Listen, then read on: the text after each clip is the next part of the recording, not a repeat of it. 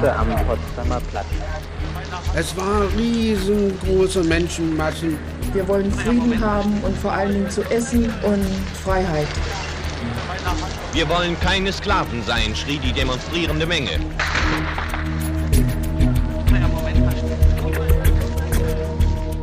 Am Zeughaus hatten wir übrigens den ersten Toten, der wurde von einem Panzer überfahren. Es herrscht Ausnahmezustand in Ost-Berlin. Die Bevölkerung war für eine Wiedervereinigung. Russen und Volkspolizei stehen schussbereit. Ist die Regierung mit dem Einsatz sowjetischer Panzer in Ost-Berlin einverstanden? Selbstverständlich. Als der Tag der Freiheit sich neigt, geht als Protestruf an die freie Welt das Kolumbus-Haus in Flammen auf. Lasst das Schießen sein! Wir wissen, dass ihr Angst habt. Deshalb schießt ihr. Mehr als eine Million Menschen gehen am 17. Juni 1953 in der gesamten DDR und in Ostberlin auf die Straßen. Sie erheben sich gegen das repressive Regime der SED, der Staatspartei in der DDR. Wir wollen freie Menschen sein. Dieser Ruf nach Freiheit aber beginnt nicht erst am 17. Juni. Schon Tage und Wochen zuvor war es auf dem Land und auch in Ostberlin immer wieder zu kleineren Protestaktionen gekommen. Offen kritisiert wurden die schlechten Lebens- und Arbeitsbedingungen, aber auch das politische System der DDR. Mehr und mehr Menschen in Städten und Gemeinden im ganzen Land begehrten auf. Bis es dann am 17. Juni 1953 zum Generalstreik kam und zu Massenprotesten in Ostberlin. Viele forderten nun auch freie Wahlen und damit die Wiedervereinigung Deutschlands.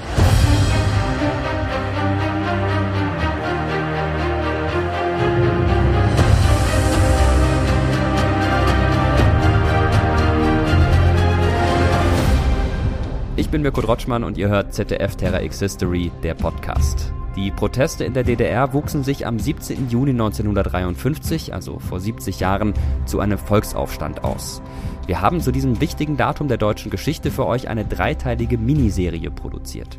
Wir haben uns durch die Archive gearbeitet und nicht nur Originalaufnahmen aus dieser Zeit, sondern auch viele Berichte von Zeitzeugen gefunden. Die Mehrzahl ist inzwischen leider gestorben, aber mit einem konnten wir noch persönlich sprechen. Herbert Prief, der damals 1953 noch studiert hat.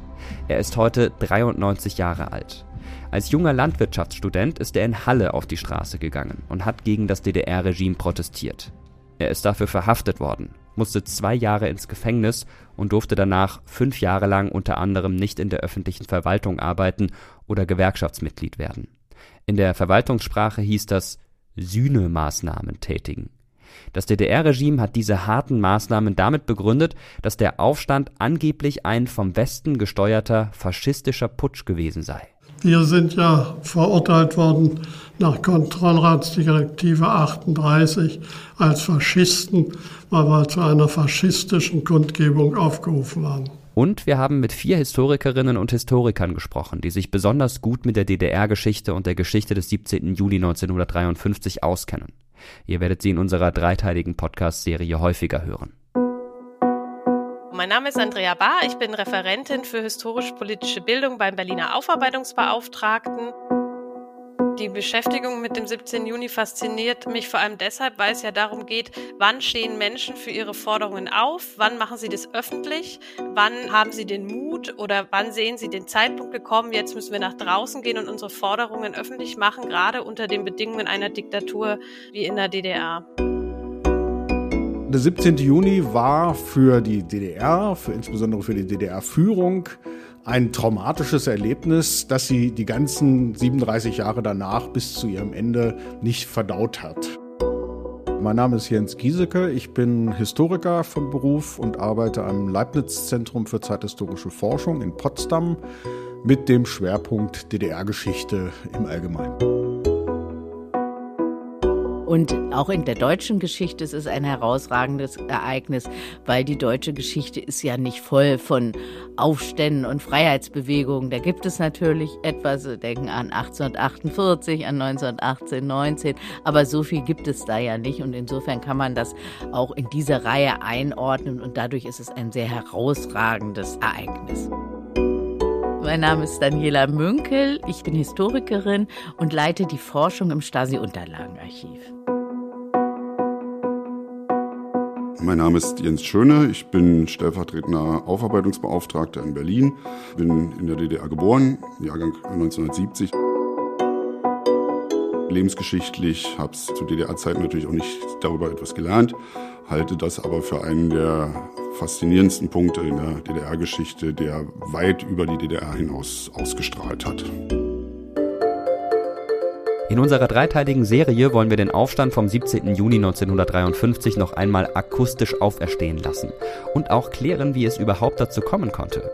Und dazu müssen wir noch einmal zurückblicken in das Jahr 1949, als die beiden deutschen Staaten gegründet wurden. Nach Kriegsende übernehmen die vier Siegermächte die Kontrolle über Deutschland. Ostdeutschland steht unter sowjetischer Besatzung und wird 1949 als Deutsche Demokratische Republik Teil der Sozialistischen Staatengemeinschaft. Im selben Jahr gründet sich auch die Bundesrepublik Deutschland als demokratischer Staat unter dem Einfluss der drei Westmächte Frankreich, Großbritannien und USA. Eine Sonderverwaltung bekommt Berlin, das von allen vier Besatzungsmächten in ihren jeweiligen Sektoren regiert wird. Westberlin, also der französische, der britische und der amerikanische Sektor, gehören faktisch zur Bundesrepublik, sind aber umgeben vom Staatsgebiet der DDR. Ostberlin steht unter sowjetischer Verwaltung.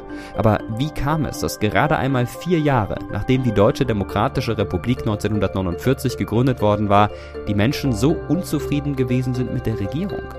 Was waren die Gründe für den Volksaufstand am 17. Juni 1953? Welche Konsequenzen gab es für diejenigen, die sich an den Protesten beteiligt haben? Und welche Bedeutung hat dieser Volksaufstand heute für die deutsche Demokratiegeschichte? 17. Juni 1953, Ostberlin, Potsdamer Platz gegen Mittag. Lasst das Schießen sein! Wir wissen, dass ihr Angst habt. Deshalb schießt ihr. Ihr werdet eines Tages dafür zur Verantwortung gezogen. Lasst das Schießen sein. Treibt es nicht auf die Spitze. Schüsse am Potsdamer Platz. Wir können von hier aus nicht beobachten, wohin geschossen wird und ob diese Schüsse aus russischen oder von Karabinern der Volkspolizei stammen. Als wir in Höhe des Schlossgarten, wo das ehemalige Schloss stand, da kamen die ersten russischen Panzer. Zeitzeuge Heinz Homuth, Zimmermann auf der Baustelle an der Berliner Stalinallee, damals 24 Jahre alt. Wir wurden ja immer schon vom Panzern begleitet, aber der richtige Tumult, der begann erst am Potsdamer Platz. Das Kolumbushaus brannte und dann fielen die ersten Schüsse. Und dann kam es eben so, dass jetzt mit einmal die ersten Russen eintrafen. Zeitzeuge Klaus Gronau, Lehrling im Lebensmitteleinzelhandel, damals 16 Jahre alt. Dann wurde wieder geschossen und haben immer in die Luft geschossen. Also über unsere Köpfe hinweg. Ostberlin ein Hexenkessel. Wir wollen keine Sklaven sein, schrie die demonstrierende Menge. HO-Lokale wurden vernichtet und in Brand gesteckt. Ostberlin ist am 17. Juni 1953 im Ausnahmezustand. Aber die Proteste gegen das DDR-Regime beginnen schon viel früher. Unmut über die Politik der DDR-Regierung gibt es bei vielen spätestens seit 1952, als die SED, die Sozialistische Einheitspartei Deutschlands, den Aufbau des Sozialismus beschließt. Die politische Führung hat damals Walter Ulbricht, auch spöttisch der Spitzbart genannt. Ost-Berlin. Kundgebung 1. Mai 1953. Wo die Grundlagen des Sozialismus geschaffen werden, da wächst das Glück für alle werktätigen Menschen. Der Vorbeimarsch der Werktätigen gestaltete sich zu einer stolzen Parade der Produktionserfolge. Wo immer unser Herzblut floss an jenem ersten Mai. Seit einem Jahr versucht die DDR den Sozialismus aufzubauen. Das heißt, es hat ganz ein Bündel von Maßnahmen. Das reicht von der Abregelung der innerdeutschen Grenze über Lohnkürzung, Kollektivierung der Landwirtschaft ist ganz wichtig, um auch zu verstehen, was dann eben 1953 passiert. Und da ging man vor allen Dingen gegen besitzende Schichten und gegen die Kirche vor. Und das ist eine Phase von harter Repression. Sein rotes Banner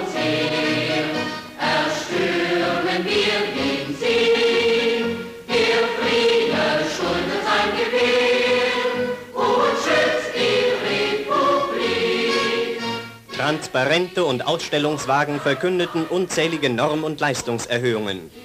Mit besonderem Beifall begrüßten die Berliner den Stalin jetzt 4 und den ersten ihm in Deutschland nachgebauten Mähdrescher.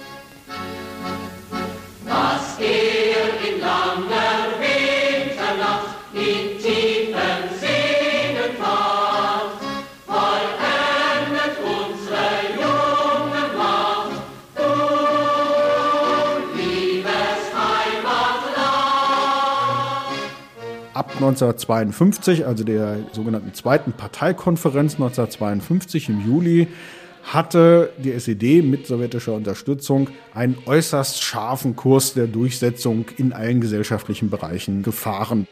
Dass Einzelbetriebe verschwinden sollen und in kollektiven Formen gedacht wird. Dazu gehörte ein berühmt-berüchtigtes Gesetz zum Schutz des Volkseigentums, wo selbst also kleinste Diebstähle am Arbeitsplatz mit langjährigen Haftstrafen zum Beispiel bestraft wurden.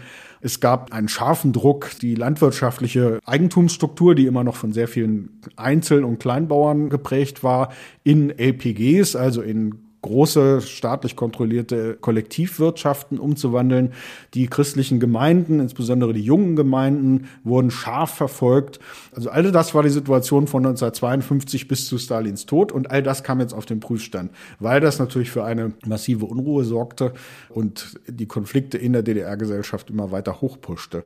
Die vielleicht sichtbarste Weise ist, dass die Fluchtwelle in die Bundesrepublik zwischen 52 und 53 sich dramatisch erhöht, weil die Leute sehen keine Zukunft mehr in der DDR, gehen weg. Und das hat natürlich Folgen. Das Kardinalproblem eigentlich seit Kriegsende, insbesondere seit der Staatsgründung 1949, war es eben, dass sehr viele in den 50er Jahren insgesamt mehrere Millionen DDR-Bürger das Land verlassen haben. Man sieht im ersten Blick immer nur die Zahlen der Flüchtenden. Aber wenn ein Bauer flüchtet, bleibt der Acker unbestellt. Das wiederum bedeutet, dort wird nicht produziert. Das wiederum bedeutet, in den Städten wird die Versorgungslage schlechter. Also wir haben es hier mit einer ganzen Kette von Ereignissen zu tun, die dann eben kulminieren im Volksaufstand vom Juni 1953. Schenkenberg, Kreis Delitzsch, Oktober 1952. Propagandaplakat. Seite an Seite mit der Sowjetunion für den Frieden der Welt. Also auf dem Papier war von einer Volksdemokratie die Rede. Das heißt, wie wir alle wissen, hieß sie die Deutsche Demokratische Republik. Tatsächlich handelt es sich aber um ein politisches Modell, also der kommunistischen Diktatur gewissermaßen. Zeitzeuge Herbert Brief. Die DDR-Bevölkerung war genauso am Aufbau interessiert wie die Westdeutschen. Und das wurde unterbunden, das sollte als umgebaut werden. Und überall hörte man, wie die NS-Zeit zu Recht als Diktatur dargestellt wurde. Uns wurde eine neue Diktatur aufgebaut. Das war für uns auch ein Problem. Also wir haben einen offiziellen Staatsaufbau, in dem es scheinbar eine Regierung, scheinbar ein Parlament und so weiter gibt. Und parallel dazu und dem übergelagert haben wir einen Parteiaufbau, in dem die wirklichen Machtpositionen festgeschrieben waren. Also mit dem Generalsekretär des Zentralkomitees der SED an der Spitze, mit Landes- bzw. ab 1952 Bezirkssekretären und Sekretariaten. Und das waren die eigentlichen Machtinstanzen der DDR. Die sowjetische Besatzungsmacht, die bis 1955 auch formal noch in der DDR präsent war mit einem hohen Kommissar, die hat eben sehr stark die SED gefördert. Walter Ulbricht, Otto Grotewohl, Wilhelm Pieck, die drei wichtigsten Männer an der Spitze, hatten natürlich ein Eigeninteresse, dass die Sowjetunion von diesem Kurs der Teilung nicht wieder abgehen würde. Denn das könnt ihr euch vielleicht vorstellen, es war ja gar nicht klar, ob die DDR-Genossen in einem wiedervereinten Deutschland überhaupt eine politische Rolle spielen würden. Außerdem, die beiden unterschiedlichen Gesellschaftssysteme in Ost und West entwickelten sich im geteilten Deutschland immer weiter auseinander. Besonders sichtbar war das in Ost- und West-Berlin. Man wusste, die Amerikaner, das waren die, die mit den großen Schlitten in Neukölln rumfuhren, auf der Karl-Marx-Straße. Zeitzeuge Siegfried Buchholz, damals 14 Jahre alt, wohnte in Ostberlin und ging in Westberlin zur Schule. Die Engländer und die Franzosen fuhren immer U-Bahn, die waren ärmlicher dran, die hatten ja auch weniger Sold. Und die Russen hat man eigentlich gar nicht gesehen, die wurden ja praktisch in Käfighaltung in den Kasernen verwahrt. Die SED versucht von oben herab den Sozialismus in der DDR einzuführen. Das will die Bevölkerung nicht, das muss man ganz klar sagen zu diesem Zeitpunkt. Nach dem Krieg waren wir grundsätzlich gegen die Russen und gegen dieses Ostregime eingestellt. Sie haben es nicht geschafft, alle auf Linie zu bringen. Jetzt diese Einstellung kam auch dadurch zustande, dass wir in Britz wohnten und nach muss Anfang 1948 gewesen sein, uns plötzlich im Ostsektor wiederfanden. Eines Morgens wurde bekannt gemacht, dass dieser Teil Berlins auf Wunsch der Bevölkerung dem Ostsektor zugeschlagen worden wäre, aber es hatte uns niemand gefragt. Und da war man schon etwas angesäuert. Denn 1950 waren meine Schwester und ich die einzigen aus der ganzen Gegend, die noch in Westberlin zur Schule gingen. Und dann gab man uns eines Tages keine Lebensmittelkarten mehr. Ja, die Grenze wird ja offiziell 1952 dicht gemacht. Offen ist noch Ostberlin zu den westlichen Sektoren. Nach Westberlin die Grenze ist offen, aber auch die Grenze 1952, die geschlossen wird, ist natürlich nicht so hermetisch abgeriegelt wie dann nach dem Mauerbau. Also es war alles noch durchlässig und im Fluss. Am 5. März 1953, also gut drei Monate vor dem Volksaufstand, stirbt der sowjetische Diktator Josef Stalin. Das führt nicht nur zu einem Machtvakuum in der Sowjetunion, sondern auch in der DDR zu einem kurzfristigen Kurswechsel. Und damit entstand in der sowjetischen Führung die Frage, es werden gewissermaßen alle Karten neu gemischt. Und natürlich hat das eine Rolle gespielt, weil nach Stalins Tod steuert die Sowjetunion natürlich auch um. Und das führt dann eben dazu, dass die Sowjets der DDR sozusagen ihren neuen Kurs auch aufdrängen und sagen, ihr müsst das jetzt ändern. Und dann kommt es eben zu dem neuen Kurs. Und das ist natürlich auch eine unmittelbare Folge der Entstalinisierung bzw. des Todes von Stalin. Nach Stalins Tod entwickelte sich ja viel und man hoffte auch in der DDR, dass dadurch mehr zur Wiedervereinigung oder so weit kommen konnte. Was mir aufgefallen ist, war, nachdem Stalin im März gestorben war, 1953, war ein etwas milderes Regime. Es konnte leicht kritisiert werden in der Zeitung. Wir hatten die Berliner Zeitung damals abonniert, waren auch schon mal leicht kritische Artikel. Und ich nehme auch an, dass das die Leute animiert hat, sich überhaupt zu trauen, eine Demonstration zu machen. Denn unter Stalin hätte man sicher sein können, dass man 25 Jahre Zwangsarbeit in Sibirien bekommt. Was unsere Werktätigen bei der Errichtung des Sozialismus erringen, wir werden es gegen alle Angriffe der Kriegstreiber und ihrer Agenten verteidigen.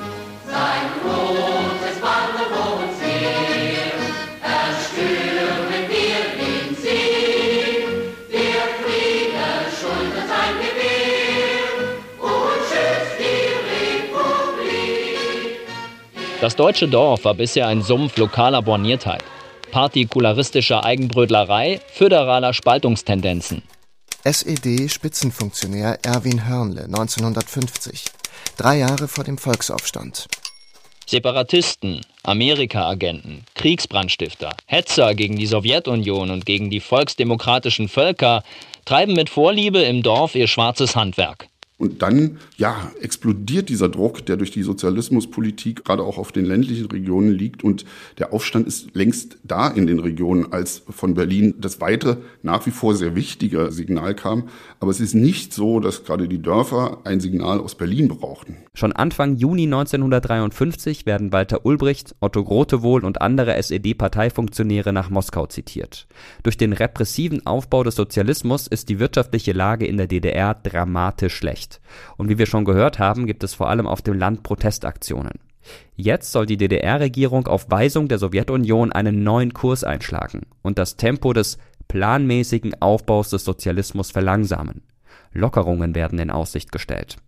Bekannt gegeben wird dieser neue Kurs am 11. Juni 1953. Das Problem?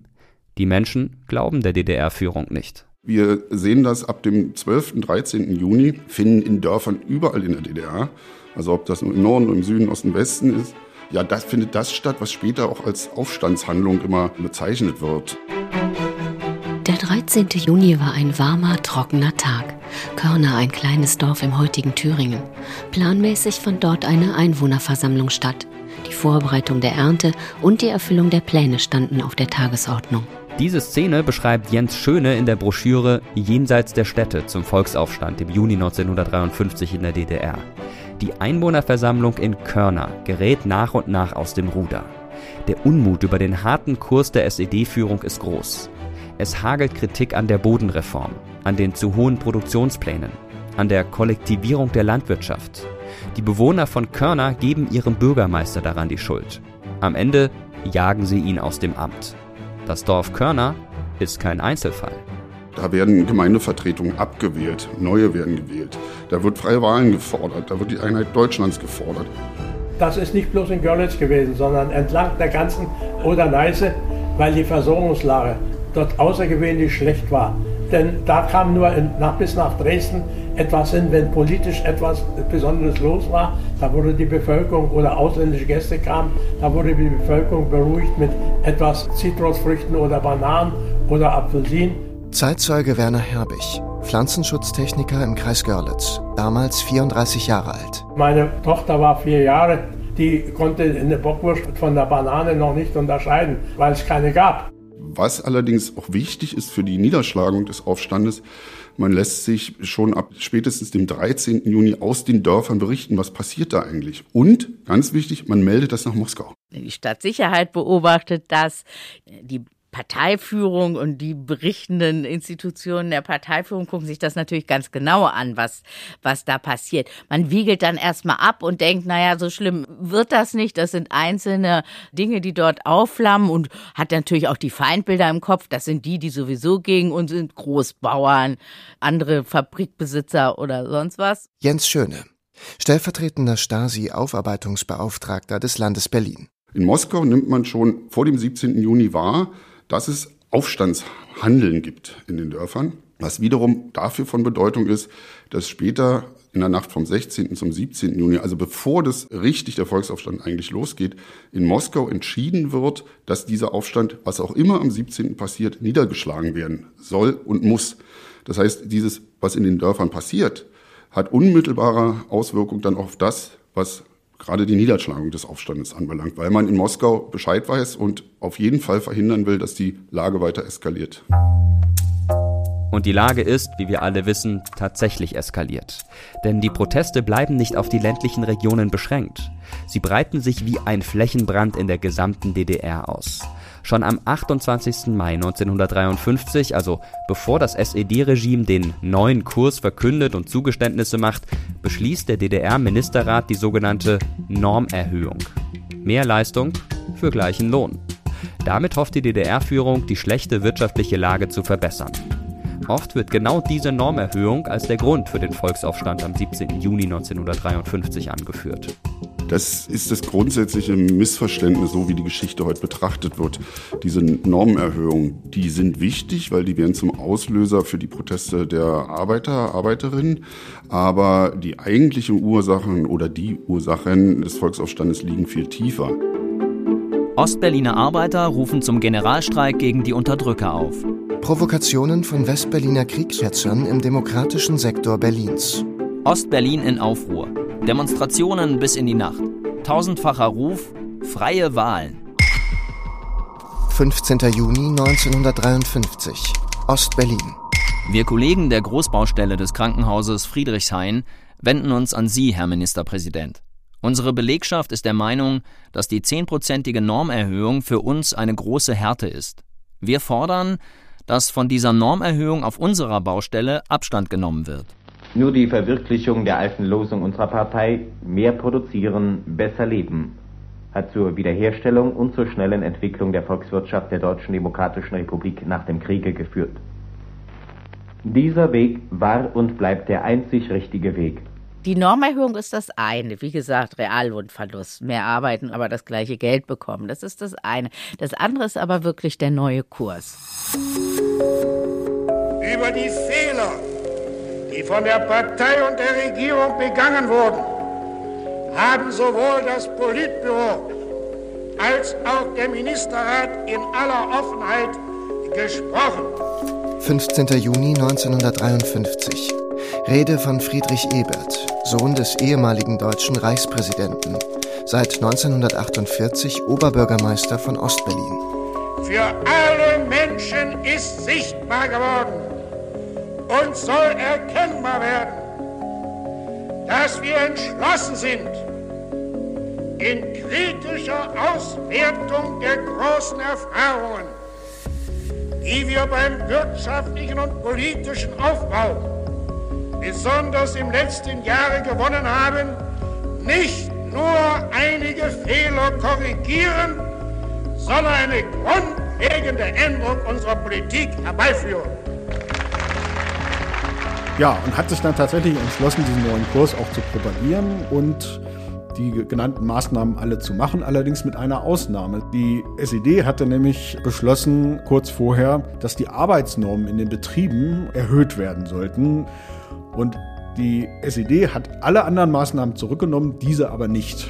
Die Historikerin Daniela Münkel vom Stasi-Unterlagenarchiv in Berlin. Und dann geht es am 12. Juni, nämlich einen Tag nach der Verkündung des neuen Kurses, der mit ein wichtiger Auslöser für diesen Aufstand war, weil die SED-Aufdruck Moskaus ihre bis dahin doch sehr ab 52 sehr repressive Politik ein großes Stück weit zurücknehmen musste und das von der Bevölkerung doch als Bankrotterklärung und Eingestehen einer Niederlage interpretiert wurde. Jens Giesecke, Historiker am Leibniz-Zentrum für zeithistorische Forschung in Potsdam. Und das war dann, wie man sehr schnell sehen konnte, nicht nur der Anlass dafür, dass es in sehr vielen DDR-Betrieben schon Wochen vorher zu temporären, punktuellen, aber eben zahlreichen Arbeitsniederlegungen gekommen ist. Und dann auch bildete genau dieses Thema, bildete nicht nur den Gegenstand für härteste Debatten in den Betrieben, am Arbeitsplatz, an der Werkbank, sondern dann eben auch den Startpunkt für die eigentliche Streikbewegung, die dann zum Aufstand führte. Also in den Zeitungen des FDGB, das war der Freie Deutsche Gewerkschaftsbund, da stand schon vor dem 17. Juni drin, dass eine Normerhöhung erfolgt von 10 Prozent. Die Arbeitsnormen werden nicht erhöht, um die Löhne zu senken, sondern um durch wirtschaftliche Arbeit in jeder Hinsicht mit dem gleichen Arbeitsaufwand wie bisher mehr, besser und billiger zu produzieren. Die feindliche Theorie von der Lohnsenkung durch die Normerhöhung muss zerschlagen werden. Und war natürlich gleich ein Protest bei den einzelnen Kolonnen da. Zeitzeuge Heinz Homuth. 10% Normerhöhung hieße, die Miete würde sich verdoppeln. Also wenn Monatseinkommen von 400 Mark war, das war beim glatten Lohn 10%, 40 Mark waren so die Standardmieten, wäre also eine hundertprozentige Mieterhöhung gewesen. Die Schwerindustrie, die Mittelindustrie und die Leichtindustrie wurden verpflichtet, in diesem Programm der Sozialisierung mehr Leistung mehr Export und eben, dass die Normerfüllung erfüllt wurde.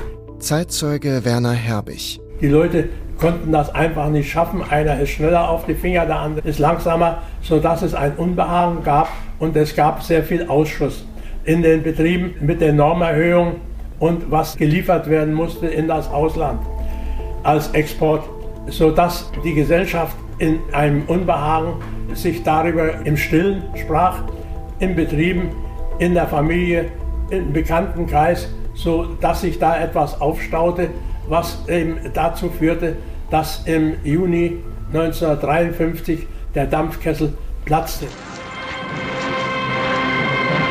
Es herrscht Ausnahmezustand in Ost-Berlin. Am 16. Juni begann es. Bauarbeiter aus der Stalinallee protestieren gegen die Normenerhöhung. In derselben Stalinallee, die vom SED-Staat als Symbol des sozialistischen Aufbaus gefeiert und überhaupt gebaut wurde. Für die SED-Führung und für alle, die damals beteiligt waren, war das das absolute Trauma. Nämlich von der eigenen, scheinbar eigenen Klientel, den Arbeitern, so vorgeführt gewissermaßen zu werden, also mit denen konfrontiert zu sein. 80 Bauarbeiter waren es zunächst, die mit einem Protest gegen die Erhöhung der Arbeitsnormen die Arbeit niederlegten. Zwei Etagen über mir wohnte ein Putzerbrigadier vom Block 40 und der kam am 15. Juni zu mir runter, sagte Heinz, jetzt ist es soweit, wir wollen morgen früh auf dem Block 40 demonstrieren oder protestieren gegen diese Normerhöhung. Kommt ihr mit rüber? Ich sage, ich mache auf meiner Baustelle alles klar. Ja, Herr Roth kam vom Block 40 zu uns auf der Baustelle und zwar in unsere Baumbude. Günther Sando, Steinmetz auf der Baustelle Stalinallee, damals 25 Jahre alt. Er sagte, wir müssen unsere Kollegen aus Friedrichshain befreien. Habe ich ein Transparent gemalt wir waren so circa 80 Leute, können ein paar mehr gewesen sein. Und wir warteten nun auf einen Vertreter der Gewerkschaft, der zu diesem Punkt Stellung nehmen sollte. Der traf aber nicht ein, dafür kamen aber zwei Maurer von der Baustelle Krankenhaus Friedrichshain. Und die haben uns mitgeteilt, wir wollten auch hier mit euch protestieren. Aber die Polizei, die Volkspolizei hat die Eingänge abgesperrt. Wir sind über die Mauer. Und da ertönte der Ruf, wir holen unsere Jungs raus. Und so entstand der Marsch der Bauarbeiter von der Stalinallee. Ja, die Stalinallee war ja die Renommierbaustelle der DDR. Und ich glaube, es war überhaupt die größte Baustelle zu der Zeit in der DDR. Harry Springstubbe, Lehrling in der Stalinallee, damals 20 Jahre alt. Und dort wurden ja Wohnblöcke in großem Umfang gebaut. Und ich war dort als Maurer eingesetzt und habe an einem dieser Wohnblöcke gearbeitet. Dem Demonstrationszug gesellten sich andere Arbeiter hinzu. Die Bevölkerung beteiligte sich. Als ich mich dann umgedreht habe, also mit 80 Mann sind wir losgegangen, da konnten sie schon ja nicht mehr die Menschenmenge überblicken. Und die Leute an den Straßenrändern, die dort standen, die klatschten uns noch Beifall und sagten, das ist gut und haben sich eingereiht. Ich hatte meine Berufsschule in der Pettenkower Straße am S-Bahnhof Frankfurter Allee, damals Stalinallee. Und äh, so gegen 14 Uhr war Schulschluss und ich befand mich auf dem Nachhauseweg und dann ging es los und ich schloss mich ihnen an in Richtung Warschauer Straße. Zeitzeuge Hardy Firn, Angestellter bei Mitropa, damals 21 Jahre alt. Bin mitgegangen mit dem Demonstrationszug vorne, weg an der ersten Reihe mit einem Transparent in der Hand. Alles reihte sich ein. Wir waren dann schon in Zwölferreihen und da kam schon die ersten Sprüche Berliner reiht euch ein, wir wollen freie Menschen sein. Und dann kamen Losungen auf, ne? wir brauchen keine Volksarmee, wir brauchen Butter. Es hat keinen Zweck, der Spitzbart, der muss weg. Vor dem Haus der Ministerien stellte der Sprecher der Demonstranten vier Forderungen, die bis zur Stunde das Ziel der Erhebung geblieben sind. Senkung der Normen und der Preise, Rücktritt der Regierung von Pankow und freie Wahlen. Am Krankenhaus waren wir schon mehrere tausend Leute, kein Widerstand der Polizei, wir sind durch das Gelände durch und dann zog der Zug weiter zum Haus der Ministerien. Und der Platz war übersät von Menschen, also ich möchte sagen, waren schon 10.000 da. Es waren jetzt eine große Menschenmasse dazugekommen und äh, da waren einige beredsame Herren dabei, die aufforderten und sagten, dass es hier in der DDR ein Demonstrationsrecht geben würde. Und jetzt zwischendurch, da uns keiner aufgehalten hatte, sind wir mutiger geworden und dann kamen Parolen auf, freie Wahlen, nieder mit der Regierung. Dort haben wir uns erstmal alle hingesetzt und dann ging es los und wollten alle den Wilhelm Pieck sprechen. Und wir hatten dann gesagt, wenn bis 16 Uhr kein kompetentes Mitglied der Regierung erscheint, dann werden wir den Generalstreik ausrufen. Und es kam bis 16 Uhr niemand.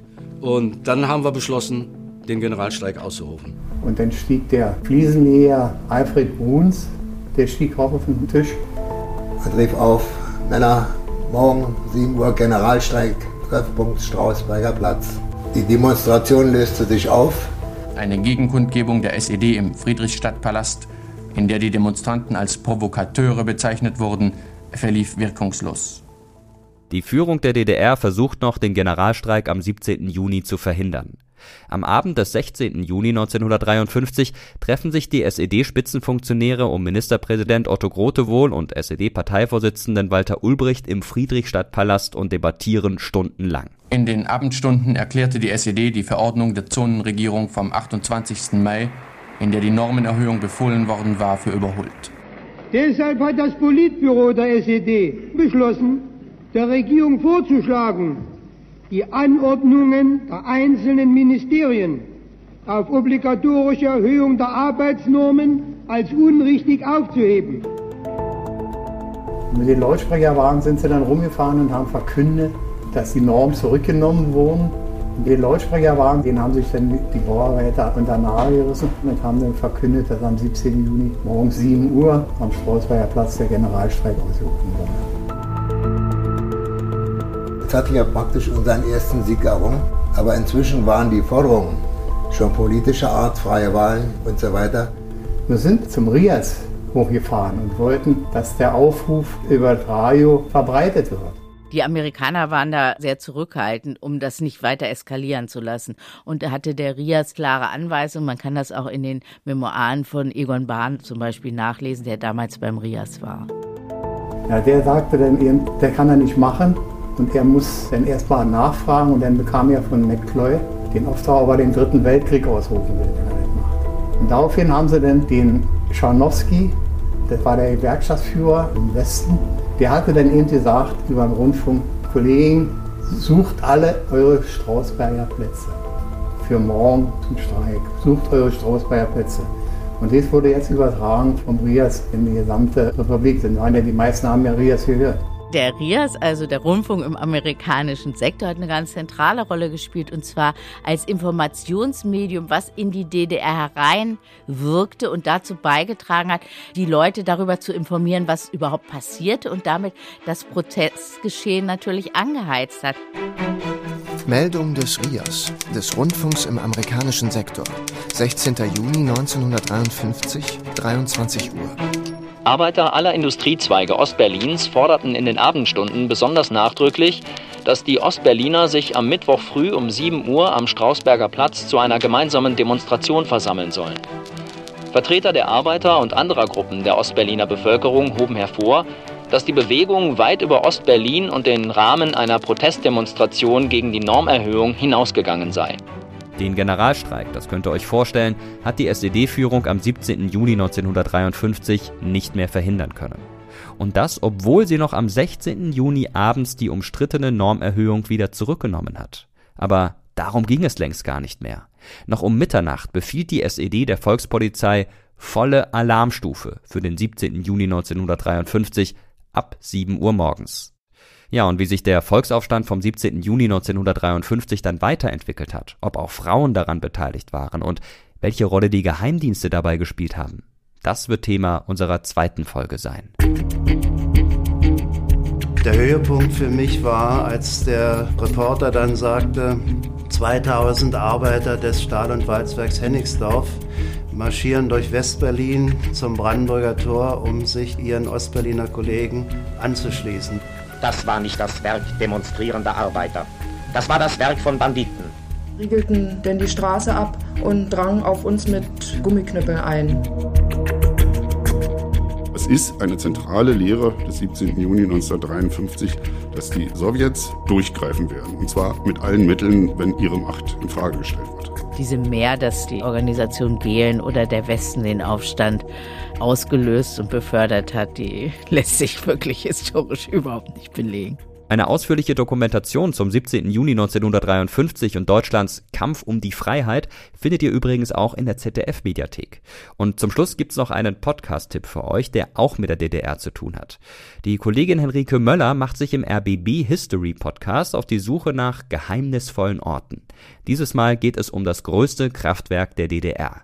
Das VEB Gaskombinat Schwarze Pumpe in der Lausitz. Ein Prestigeobjekt der SED. Die Technologien waren alle nicht erprobt. Als Hauptabteilungsleiter warst du gleichzeitig Laborleiter. Geht nicht, gibt's nicht. Das musste laufen. Kurz vor elf gab es einen großen Schlag.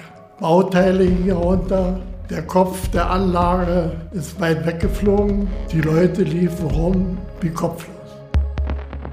Die ganze Folge und alle weiteren der neuen Staffel Geheimnisvolle Orte findet ihr in der ARD Audiothek und überall dort, wo es Podcasts gibt. Das war's für heute, für diese Folge. Ich hoffe, ihr hört bei der zweiten Folge unserer Serie zum 17. Juni 1953 nächste Woche am Freitag wieder rein. Schreibt uns gerne eure Gedanken zu dieser ersten Folge per Mail oder auf Terra X History bei Instagram oder kommentiert im Community-Tab bei YouTube auf dem Kanal Mr. Wissen to Go Geschichte. Dort posten wir jedes Mal, wenn eine neue Folge erscheint und wir freuen uns natürlich sehr über euer Feedback. Auch über eure Bewertung bei Spotify, bei Apple oder wo auch immer ihr Podcasts hört. Wichtig ist, diesen Namen hier merken. Ihr hört Terra X History, der Podcast. Würde uns freuen, wenn ihr auch beim nächsten Mal wieder mit dabei seid. Dieser Podcast ist eine Produktion von Objektiv Media im Auftrag des ZDF. Die Autorinnen waren wie immer Janine Funke und Andrea Kath. Sie sind verantwortlich für Buch und Regie. Für die technische Umsetzung und Gestaltung verantwortlich ist Moritz Rastrup. Redaktion im ZDF hatten Ricarda Schlosshahn, Anja Greulich und Anastasia Druschitz-Kack. Ich bin Mirko Drotschmann und sage danke fürs Zuhören und bis zum nächsten Mal. Und zwar schon in einer Woche.